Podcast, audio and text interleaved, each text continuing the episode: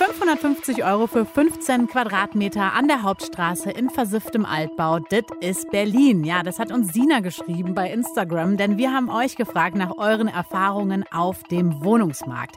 Das Wintersemester, das geht wieder los. Das heißt, Präsenz ist angesagt, bei vielen auf jeden Fall. Und das ist natürlich dann ein Problem. Wenn man gar keine Wohnung findet, wie macht man das dann? Gestaltet sich alles eher etwas schwierig. Deutschlandfunk Nova. Kurz und heute mit Jenny Gärtner. Ja, so langsam geht's wieder los. Heute beginnt an sehr, sehr vielen Hochschulen das Wintersemester. Und damit kommen auch die Studierenden zurück. Denn in diesem Winter, da soll ja alles wieder mehr in Präsenz stattfinden. Das heißt auch, die Suche nach einer Bude geht wieder los und das nicht nur für die Leute, die jetzt zum ersten Mal dabei sind, also die Erstsemester, sondern natürlich auch für viele Zweit- und Drittsemester, denn die mussten ja bisher vielleicht gar nicht unbedingt aufgrund der Corona-Pandemie vor Ort sein, an der Hochschule studieren. Da war ja ganz viel online. Das könnte jetzt also ein bisschen Chaos geben. Reden wir drüber mit Matthias Anbuhl, seit heute neuer Generalsekretär des Deutschen Studentenwerks. Hallo. Guten Tag, Frau Gärtner.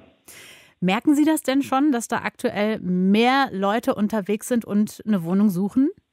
Ja, das merken wir ganz deutlich. Also die Hochschulen fahren wieder hoch, gehen in den Präsenzunterricht. Wir merken das insbesondere in den großen Hochschulstädten wie Köln, Berlin, Frankfurt, München, dass dort einfach die Wartelisten für einen Wohnheimplatz wieder länger werden und der Wohnungsmarkt einfach extrem angespannt ist.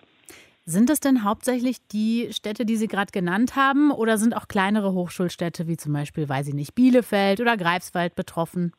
Also man kann schon sagen, dass es ein Ost-West-Gefälle gibt. Das heißt, im Osten sind die Wohnungspreise, da sind die Mieten noch günstiger.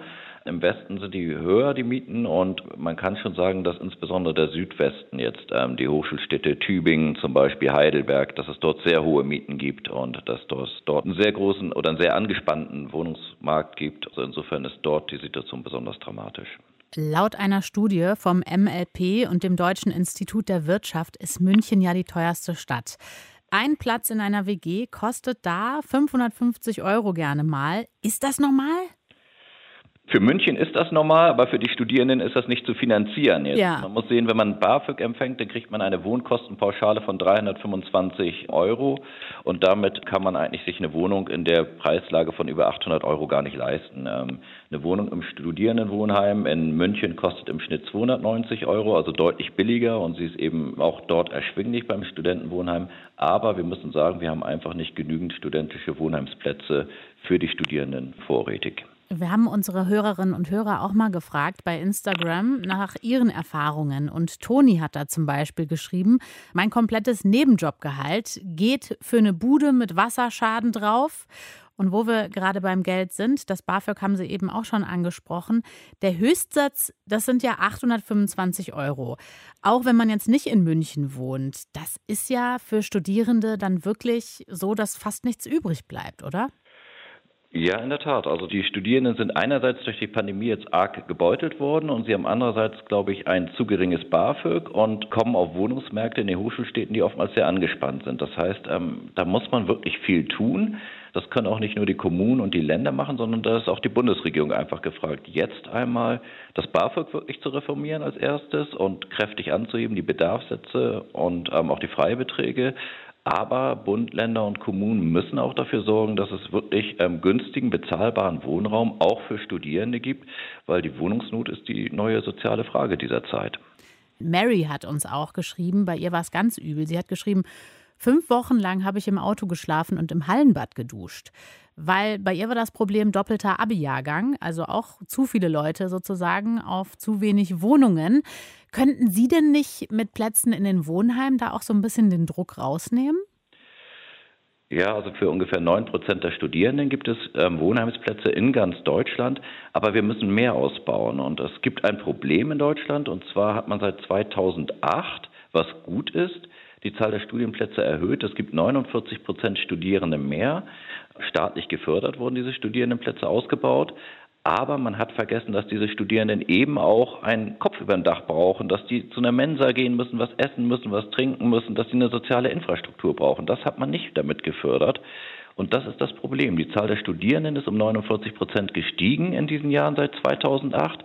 die Zahl der Wohnungen, der studentischen Wohnheimsplätze nur um 8 Prozent. Das heißt, hier tut sich eine Lücke auf und ist eine vordringliche Aufgabe, finde ich, für die künftige Bundesregierung, hier wirklich nachzusteuern und mehr studentisches Wohnen, mehr Studentenwohnheime zu fördern. Lena hat uns geschrieben, sie hat sich wegen des Geldes fürs Pendeln entschieden und das klassische Studierendenleben verpasst, hat sie uns gesagt. Merken Sie das auch, also dass Studierende zum Beispiel auf weit entfernte Wohnorte ausweichen?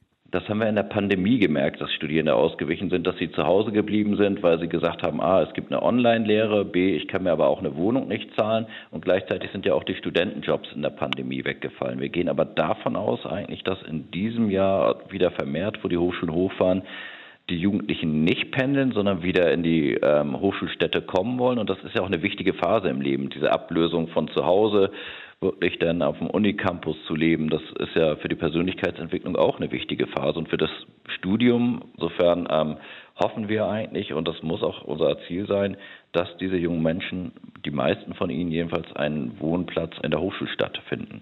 Das sagt Matthias Anbuhl, Generalsekretär des Deutschen Studentenwerks. Wir haben über den Wohnungsmarkt für Studierende gesprochen. Momentan ziemlich überlastet alles. Ihr nehmt es teilweise mit Humor. Lauri hat uns bei Instagram geschrieben. Ach, das bisschen Schimmel. Deutschlandfunk Nova. Kurz und heute.